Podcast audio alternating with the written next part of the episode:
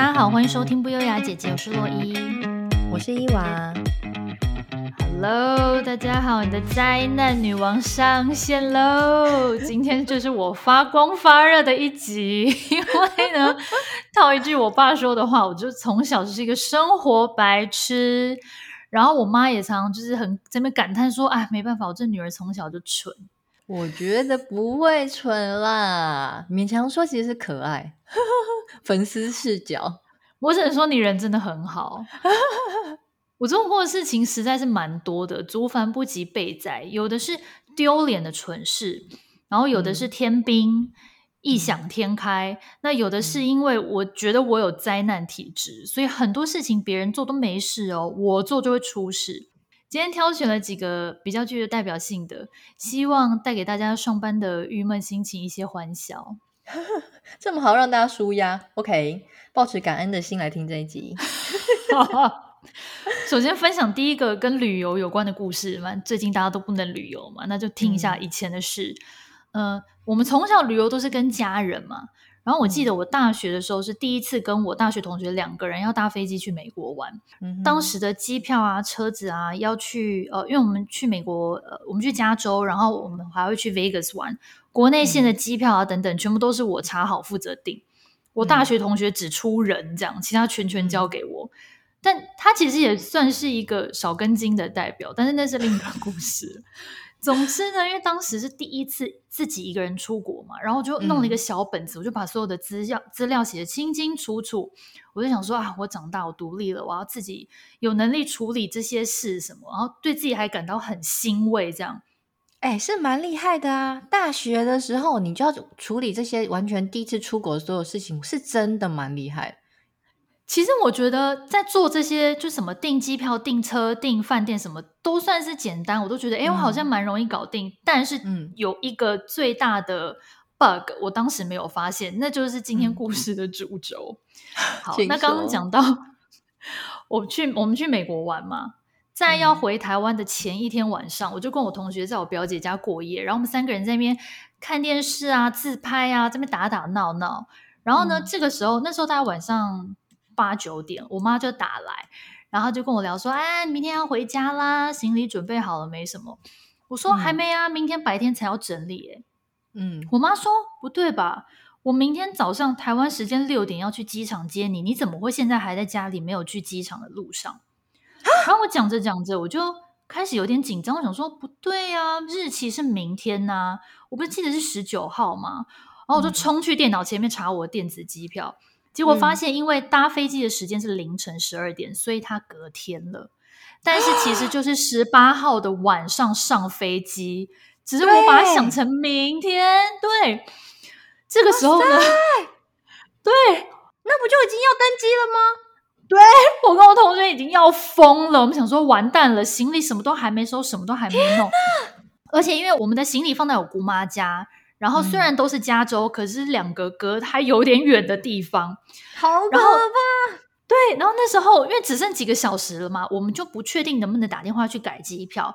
然后我有试着打去机场的柜台，嗯、电话又一直打不通。大家都知道机场柜台没在接电话，反正没有人接，转来转去。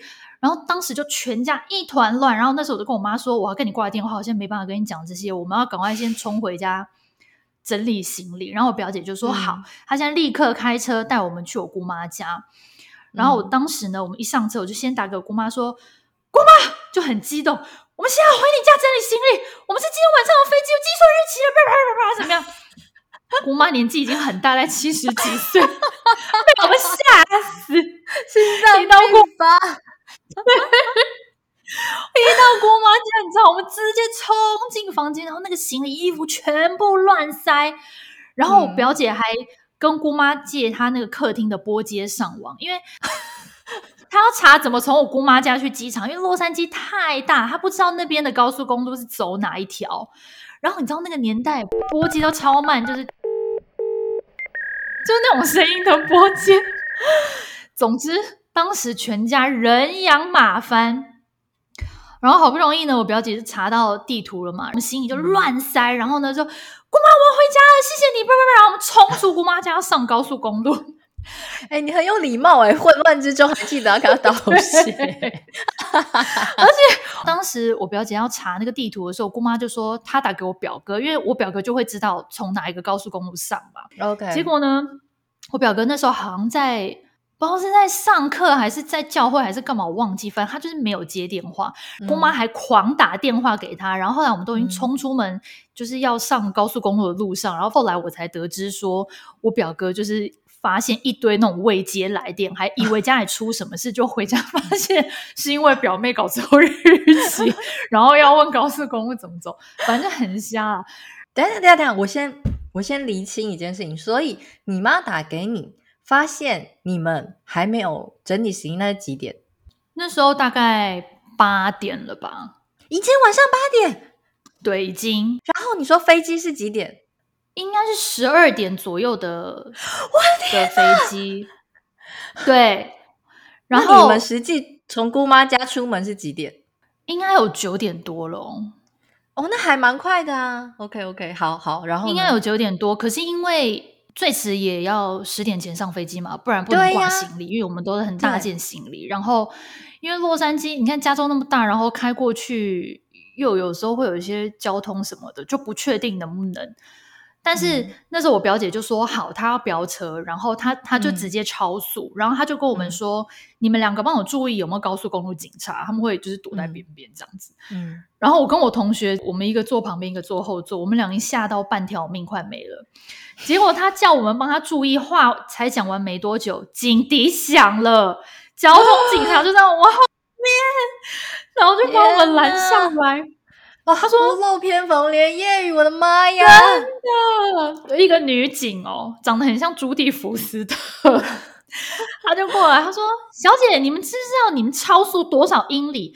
然后我就一直跟他道歉，我就说：“对不起，对不起。”我说：“但是因为我飞机要来不及，然后什么我看错日期，叭叭跟他解释一大堆。”我说：“我真的很抱歉，什么？”然后他就回我说：“那你就应该要提早出门啊。”我心想，干，我不知道吗？我就看错日期，我怎么提早出门呢、啊？总而言之，后来害我表姐被开了一张好像两三百块美金的罚单，而且还害她隔年的那个保费涨价。哈，对，那我就心里对她超级不好意思。总而言之，后来我们终于赶到机场，然后有顺利的 check in，因为我就是我表姐真的是超速，她真的是女英雄。天哪！松了一口气，可是到这个时候呢，厄运还没完。什么？我们终于是顺利的上飞机，然后抵达台湾，然后我们在行李转盘前面等等等等好久。我同学呢就发现他行李少了一件，就是一直等不到。后来我们就整架飞机的行李全部都卸完了，还是没有。那这时候我们就想说，OK，我们就是漏了一件行李在洛杉矶的机场柜台。后来我就帮他打岳阳电话去美国的机场问，嗯，然后原来。呃，后来他们的确有找到那件行李，因为你还要跟他就是描述说你的行李就是什么颜色，大概长怎样。嗯，嗯，然后他们后来的确有帮我们补寄过来，但是很神奇的是，我同学说他收到之后打开他那包行李，什么都没有掉，但是放在最上面的一本星座书不见了。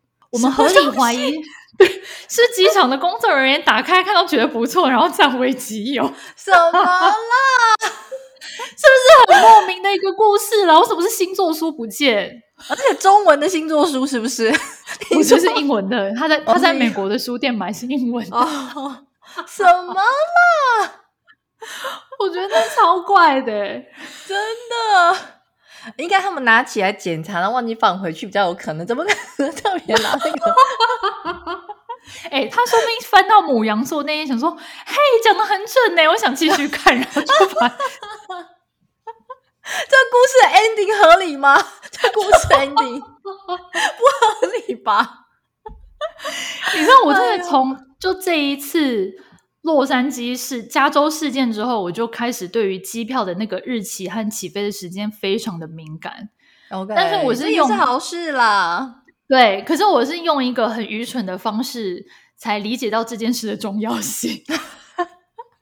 哎、欸，我觉得还好，真的，因为大学大学第一次出国，我觉得这个真的是都可以被原谅，情有可原了。哎、欸，谁没有在第一次、第二次出国的时候出一些状况？这可以啦，这可以，这还可以接受哈，这还可以接受，对对对。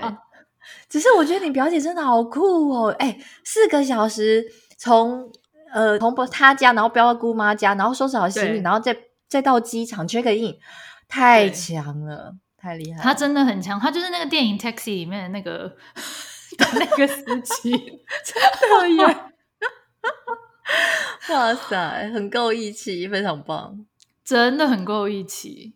嗯、然后呢，我旅游发生的灾难还不止这一桩。而且不知道为什么都是在美国。刚刚讲的是发生在西岸的加州嘛？OK，我另一桩事件是发生在东岸的纽约，而且也跟警察有关。怎么我觉得我真的跟美国的 警察很有缘。你听听看这个故事，你再来帮他就是分类一下，你觉得他要归在哪一类的蠢事？哈，OK OK。好，反正有一年我跟两个朋友去纽约玩，然后其中一个朋友呢，我就暂且称呼他为柏林。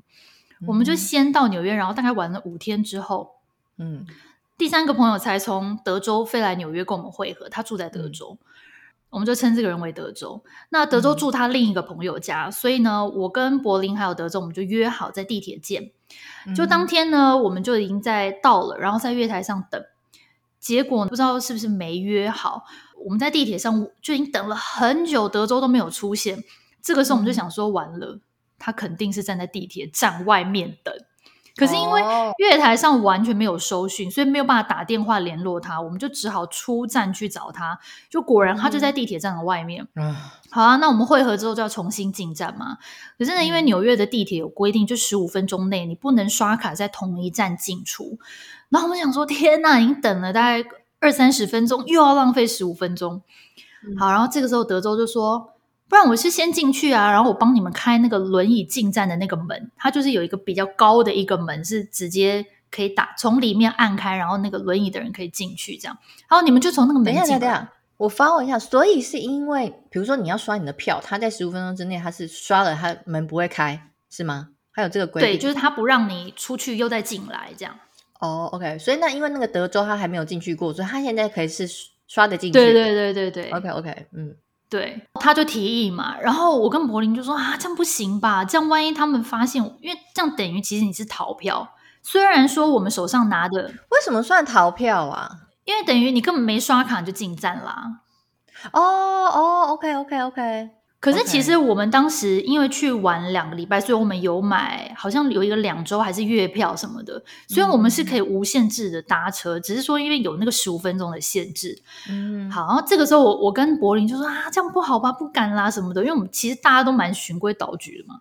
然后这个时候呢，德州就说了一句很关键的话，因为他以前住在纽约，他就说可以啦，以前我住这的时候我们都这样。他说，然后他就说 We do it all the time。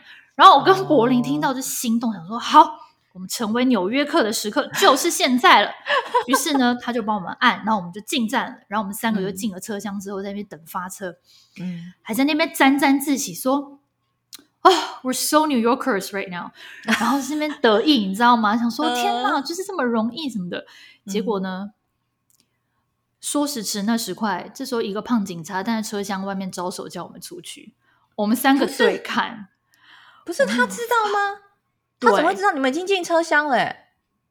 对，他应该是有看到，还是我不知道谁跟他讲，叫他来找我们。要不然就是，其实我在猜，他可能有看到我们三个的长相，完完全全就有发现，只是我们没发现他。有可能会不会他就是从头到尾冷眼旁观，然后在那里面 在那边沾沾自喜的说：“OK，过来。”什么心态？这个警察很过分呢。我觉得有可能。你为什么不一开门就说，哎，过来过来？呃，进进了车厢这边，好过分！你好好来看你们这几个小妞是要干嘛啊？好过分哦！于是我们我们三个就想说，怎么衰啊？第一次就被警察抓，真的。然后我们就只好出去啊。嗯、那我拿我跟柏林就拿着那个月票跟警察解释说，其实我们有月票，只是因为十五分钟怎么样怎么样。我让警察完全没有鸟我们，就直接开罚单给我们。啊、超衰的，但是德州没有被开，因为他的确有刷卡哦。虽然他帮我们按了那个门，但是他个人是没有怎样，只有我跟柏林被开罚单。可是你们明明就有票啊，他是怎么认定说你们逃票？啊、我不懂哎、欸。他的认定就是我们的确就是进了那个门，然后没有刷任何的票。虽然我们有跟他解释说，哦，我刚我手上就是有月票，然后我刚明明就是有进出过这样这样，但他没有要理你。哦，哈，好衰哦！是不是有种好学生难得上课传一次纸条，然后立刻被老师发现的感觉？对，就是那种感觉，就是你知道，而且你知道吗？嗯，我们在。纽约玩，因为我刚刚讲前面我们已经玩了五天嘛，我们每天都是从同一个地铁站进出，嗯、每一天我跟你讲不夸张，每一天哦，我至少都会看到一个人逃票。哦，他们不是那种表演下楼梯进闸门，哦、就是用跳的进闸门。我从来没有看任何人被抓过，就只有我们被抓是怎样？我觉得是你们太不纽约了啦，太醒目了，你知道吗？就是你们可能要违规，还在旁边讨论一下啊，到底要不要，然后就好嘛。反而引人侧目，我觉得就像你讲的，因为我们三个人，所以目标太明显。嗯，因为我大部分看到那种跳闸门都是一个人，哦、然后跳了之后他马上就冲月台，然后速度超快的那种，哦、就他们可能就是职业的。我觉得你，我觉得你们下次就三个分开行动，以纽约客上身的概念，头头也不回直接跳闸门。哎、欸，这样就算被开罚，但你比较帅气，好不好？真的啦，我觉得我们速度的部分练的还不够纽约，抓错重点。哎、欸，开玩笑的，观众不要当真哦。真的，真的，大家大家不要学我们好学生犯错，因为不够熟练，真的就是会被抓。违规是我们自己不对了。对啊，就是还是还是要遵守规则啦。哎、欸，但是我觉得这件事情，其实我觉得就是有点抱持侥幸心态，也不是什么蠢或者什么之类，就是因为如果你以正常心态去想，像我刚才这样听，我就觉得说你有买票啊，你也不算逃票啊，是不是？对呀、啊，因为其实就我就我我有买啊，我不是没买啊，还是说他那个每次进出一下会扣里面的余额还是什么的，有这件事吗？没有没有，因为他月票就是无限次，就是那种 pass 嘛，对不对？对对对对对对，那应该还好。我觉得那警察很急耶。我觉得他真的是，如果当地人那样，他可能就想要算了。有可能。好了，我跟你讲，呃，好学生就是真的不能做坏事，真的。好，除了以上说的两件旅游糗事之外，嗯，我还有一些生活白痴系列的。我我自己归类成天兵事件。生活的吗？好好好，请说。生活的有一件我觉得很有点小丢脸，就是。你知道我一直大约到大概三四年前，我才知道我们煮汤不是会吃那种一小节一小节的玉米吗？对啊，原来就是外面卖的烧番麦那种大只玉米切块哦。不然呢？我以前不知道啊，我以为那一小节玉米它就是种出来就是长那样。怎么可能？你知道？你说你去菜园里面就看一小节一小节玉米，怎么可能啦？哎、欸，我发现的时候，我觉得我世界观崩塌、欸。哎，怎么可这也太可爱了吧！我问我妈说：“哎、欸，这什么时候开始发生的事？”我妈说：“世界一直以来都是这个样子。”你很夸张哎！哎，你这个跟我女儿就是她从学校回来，然后我就问她说：“你要不要吃枣子？”她说：“好。”我就拿出枣子要削，她说：“这不是枣子啊！”我说：“这就是枣子啊！”怎么了？然后说。枣子是白色的啊，学校给他们吃都是白色，而且是一块一块，这、哦、一样的概念，你知道？因为学校帮他们削皮，然后切好到他们面前，然后又切好，就是跟妈妈拿出来那绿色的不一样。你这个故事跟我四岁的女儿是一样。搞什么鬼啊！一个快四十了，一个四岁，其实我们两个的智商是差不多。我觉得这也太可爱了吧！所以你吃烧番麦的时候，你没有办法跟你妈煮的那个玉米汤联想在一起，还是你觉得他们是亲戚？我真的没办法联想哎、欸，我真的没想过。你不觉得他们长得很像吗？对，就是我后来发现之后就觉得，哎、欸，其实他们真的长得很像。为什么我以前没发现？所以你以为是不同的东西？天哪！我真的以为不同东西哎、欸、啊！我知道为什么了。因为烧番麦是台语，然后你你没有，你你们你比较没有在用台语，所以你们知道烧番麦就是玉米，这不是？不是，我觉得我自己唯一的解释应该是因为我不下厨，嗯、所以我看到我都是煮好的，嗯、所以我可能以为说哦，它还没煮之前就长那样。哦，有可能啦，我觉得这个比较合理。我相信很多不会下厨的，应该会有跟你一样的困扰。OK 的，OK。哎，我突然联想到一个故事。我老公有一个美国的客户，然后他是住在美国的内陆，就是不靠海的一州这样。嗯、他有一次就是到台湾拜访，然后反正他们带他去吃海鲜。嗯，海鲜我们台湾不是都很请外请那种活海产嘛？就一整条鱼，比如说清蒸或红烧上桌，对不对？嗯、那美国人吓到，他说他一辈子没有看过整头的鱼。他说他以为鱼就是长得像鱼块，就是 鱼片鱼排，他以为鱼就天生长那样。哎、嗯欸，其实他跟他故事跟我是有一样异曲同工之妙的。看到鱼头跟鱼尾，真的吓死。对，还有鱼鳍，像原来有鱼鳍。对，我只能说这就是一个无知的故事。没有下厨的，我觉得多少都会发生这件事啦。像我这两天看那个台湾有拍一个电视上 n e t f 我觉得很好看的，推推荐大家去看。那个营业中，就是庹宗康跟姚元浩还有炎亚纶他们几个。呃，去石门的海边装修一个那废弃的老屋，从头开始。然后我现在只看到第二集。然后他们第一集的时候，里面就有一个题目，就是要叫每个人猜呃食材的问题。然后就其中一个问题，他把葱、韭菜跟蒜苗摆在一起。我记得是严幼婷去猜这一题，然后他就是里面最年轻的，他一打开心想说这是什么东西。嗯、然后大家所有的人连鬼鬼都知道哪一个是葱，哪一个是韭菜，哪一个是蒜苗，就只有他拿出，而且他拿了，你知道他拿哪一个吗？什么？就是韭菜跟那个蒜苗，你猜他拿哪一个？以为是葱，蒜苗。对，是不是比较合理？因为蒜苗长得比较像葱嘛。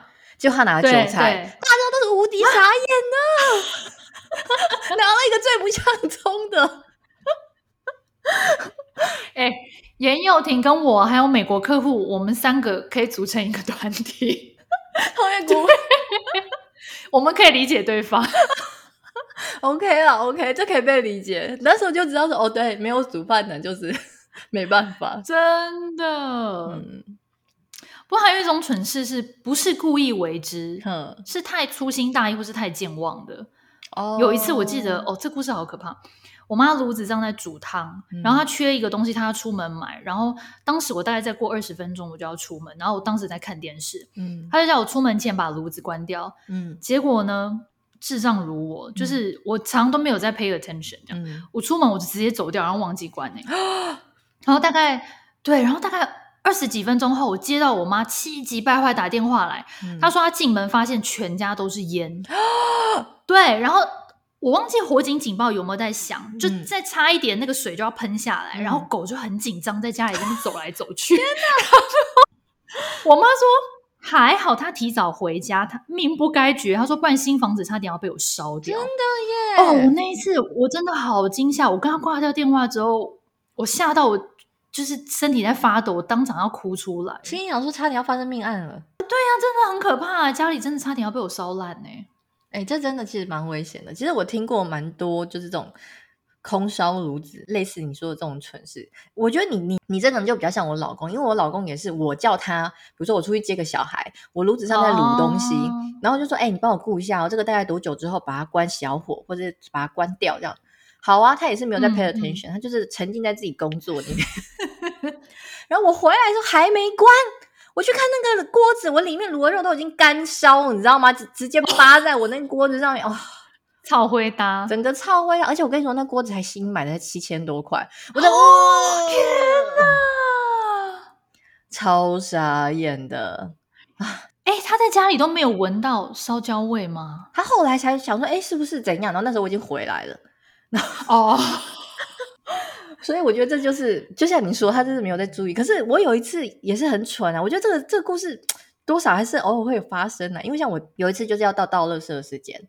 哦，没有，我我那时候是住大楼，然后呢，我那时候就是家里有很多垃圾，然后有点摆不下，然后我在厨房煮东西的时候，嗯、我想说好，我出去倒个垃圾，马上回来，我就把它倒在楼梯间而已。所以你想想看，是不是门不用关嘛？对不对？门不用关呢，我就出去一下，然后呢，我就回来这样子。好啊，好死不死，我就把垃圾拿出去的时候，然后我要我要走去梯间的时候，我就顺手把门关起来。哦，是不是很可怕？怎么办？所以我没有带钥匙啊，我还穿什么拖鞋啊？结果好险，我有带手机。你知道我这时候就哦哇，你你到那时怎么会带手机？我就觉得好险，我我我那个时候手机不离身，这是一件好事，你知道吗？啊，我真的是因为我炉子上面就是还是开着中大火，因为我想要倒下，我就要进去咯。我那时候赶快打电话给锁匠，然后锁匠还说：“哦，你在哪里啊？要多久才会到啊？什么？”我说：“可不可以快快点，我我炉子上面那还在烧这样子。”哦哦，好好好好好，也是姗姗来迟啊，这样子啊，我真的是快吓歪了。还好，就是他开完之后，我进去看是那个水水还够多，就是还没有整个就是烧干烧。可是那过程真的很可怕，险呢，好险哦，好险！你有带手机，真的真的，不然我真的不知道该怎么办呢，吓死人了。我跟你讲，套一句我妈讲的，命不该绝。哎呦，哎，所以我觉得炉子这个东西真的要很注意，就是任何人都有可能发生。对，炉子这个东西就真的你不能一心二用，嗯、不能想说啊，我先去做一点什么，等下再回来，真的会忘记哎。有可能我一心二用啦，就是这样你说的，炉子这个东西真的就是要很很专心在上面，太危险。对，还有吗？你你，我觉得你目前讲这些，我觉得还情有可原。所以我说是可爱类啊，还有吗？还有什么我给你人很好。还有一还有一个情况就是。就我刚刚讲，我觉得我从小就很异想天开，嗯、就天兵类的。我记得我小时候有一次想进厨房，想要偷吃冰糖，因为我家从小是没零食的，嗯、冰糖是唯一的糖果。哎、欸，我也是、欸。怎么感觉这故事讲越讲越哀伤？没有，我跟你说，我们我妈也是，我们家唯一的糖是方糖。很古老，是是那种纸盒包的，而且冰在冰箱方糖，一颗一颗。现在有人知道什么是？那个也蛮好吃，那个也蛮好吃。我也是偷吃方糖。我们到底现在的小孩真的不能理解，我们那个年代真的是没有爸妈没有在给你吃零食的，真的。好，继续。对，然后呢，我就是想要进去吃嘛，可是那时候不够高，嗯、我够不到柜子里面的那个冰糖罐，嗯、然后可是又不能出去拿椅子。进去会被爸妈发现，说你拿椅子进去干嘛？嗯，就只好踮着脚，然后一直够，一直够，想把它够出来嘛。嗯、结果那个柜子的那个玻璃门啊破掉，洒满地，就 砰！然后我手还被割破流血，我当场傻住，好危险呢！吓傻！我爸冲进来，哎，嗯，想说发生什么事情？哎，这真的很危险呢！你要是这真的就小孩就异想天开啊！你要是弄到脸或者什么，那怎么办？哎，真的，我当时没想到啊，还好玻璃是刮到我的手，哎，弄到脸了，直接毁容，哎，我的妈呀，真的超恐怖的，你爸妈应该吓死吧？当时我妈在加班，然后我爸还有爷爷在家，我爸就冲进来，先把我抱出去，然后叫我罚跪，然后一边流血一边罚跪是怎样啊？没有要处理你的伤势，是不是？不是，他那时候打电话去给我们家附近一间综合医院，问说现在还有没有开，要带小孩子过来缝手，哦、因为手流血，啊、那么深哦，要不要缝哦，好像蛮深的哎。对，后来的确是有去缝，真的很危险呢。这个我觉得不是蠢事啦。哎，我跟你说，任何一个小孩子都会发生这种打破东西的事情。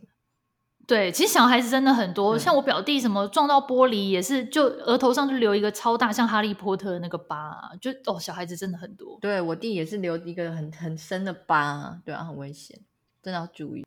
不过我还听过一个，以前有个 DJ 叫黎明柔，你记得吗？哦，我知道，嗯，他他的故事，他说他有一次觉得身上的衣服有点皱，嗯、他就直接穿着衣服，然后把衣角拿去。烫衣板上烫，结果肚肚子烫伤。你说什么？送 急诊？你说就熨斗直接贴着他肚子这样熨吗？什么？这合理吗？这个不叫蠢吗？哎、欸，我不是在骂你哦，那个林明柔。我说这件事，我跟你讲，我当时听到他的故事，我想说，这完全就是我会做的事，的只是他先帮我做了。真的假的？这一点都不合理呀、啊！你那个。熨斗要靠近的时候，就会觉得很烫啊！怎么可能真的熨下去？不是，我就会想说啊，就把那衣服往上撩一点，熨斗只是弄衣角，应该还好吧？我跟你讲，我就是会干这种事。哎哎，奉劝大家不要投机取巧。哎、嗯，等一下，你是误会什么？这不是投机取巧、欸，哎，这是少根筋好吗？真的吗？就想要走捷径啊？殊不知，其实是一个天兵的行为。请请你们多想一些事好吗？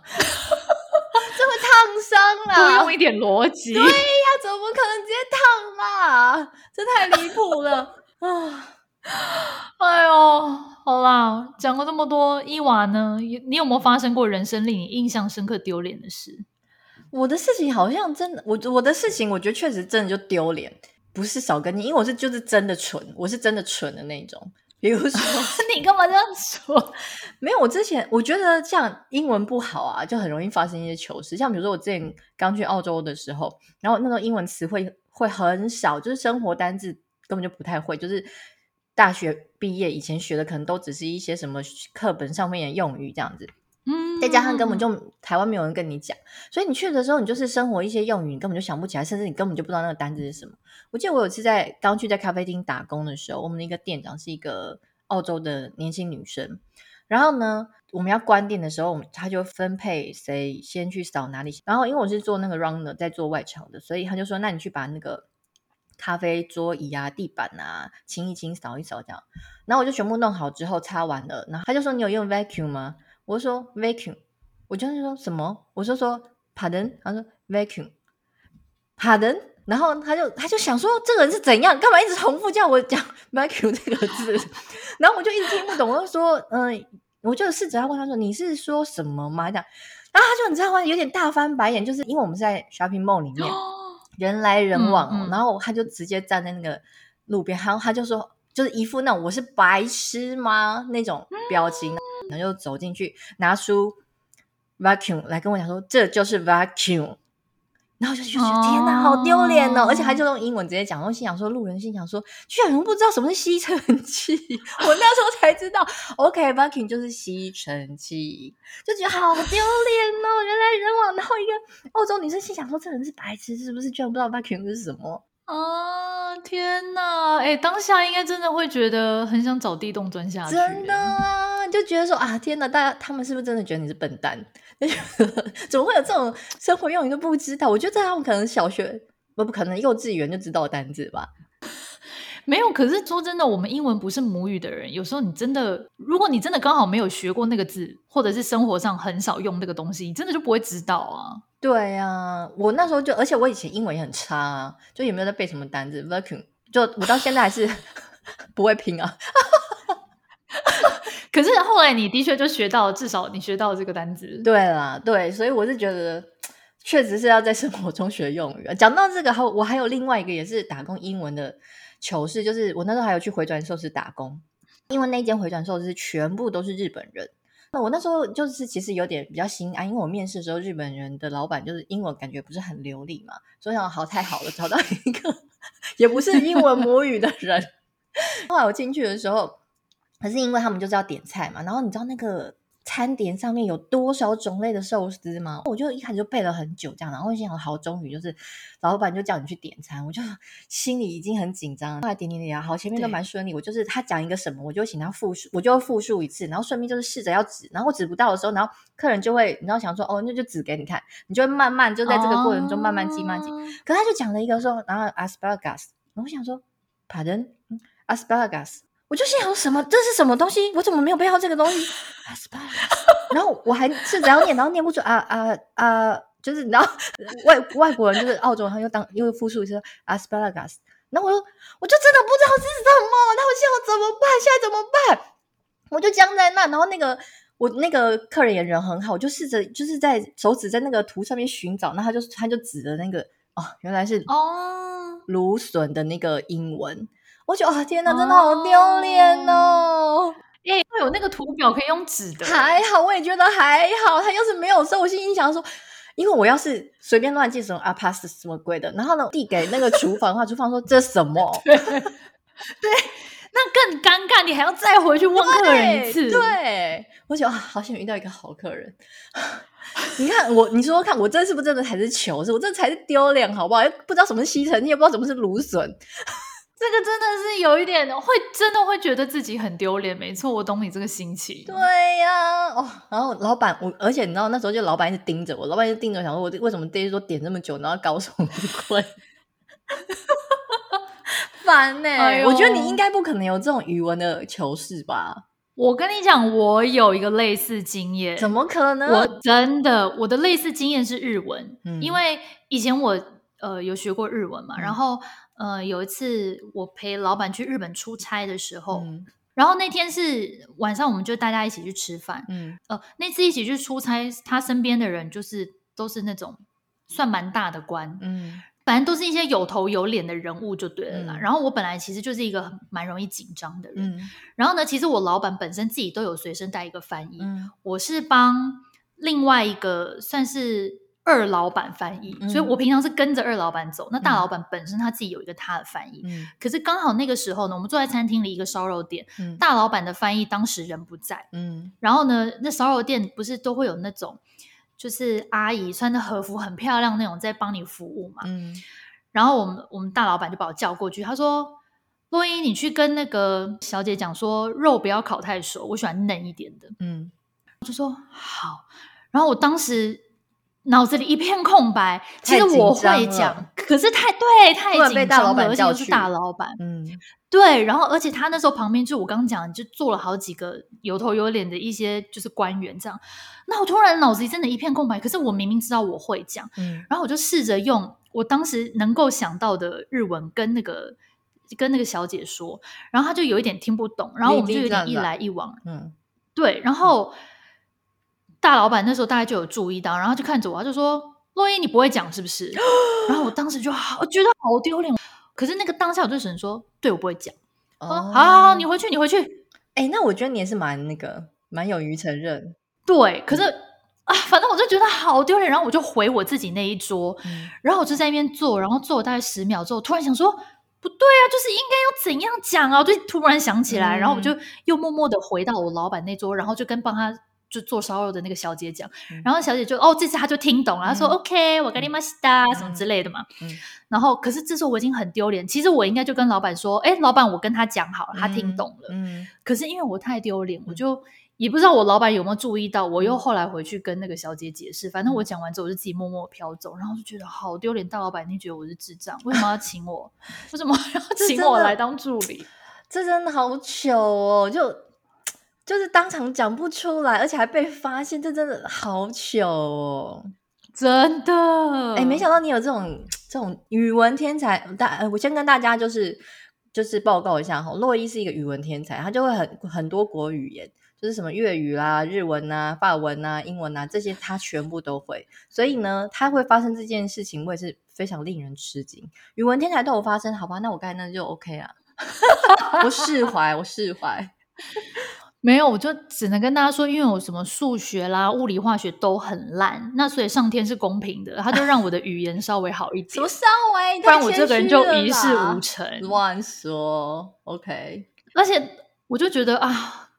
我真的只能在一些比较没有压力的情况下，因为一遇到压力，我整个就是哦，话讲不出来。不是，因为我我懂你那个状况，太突然了。因为你是不是平常出席这个这种场合，你就是反正就是当旁边的配角，你从来不觉得说有你上场的一天。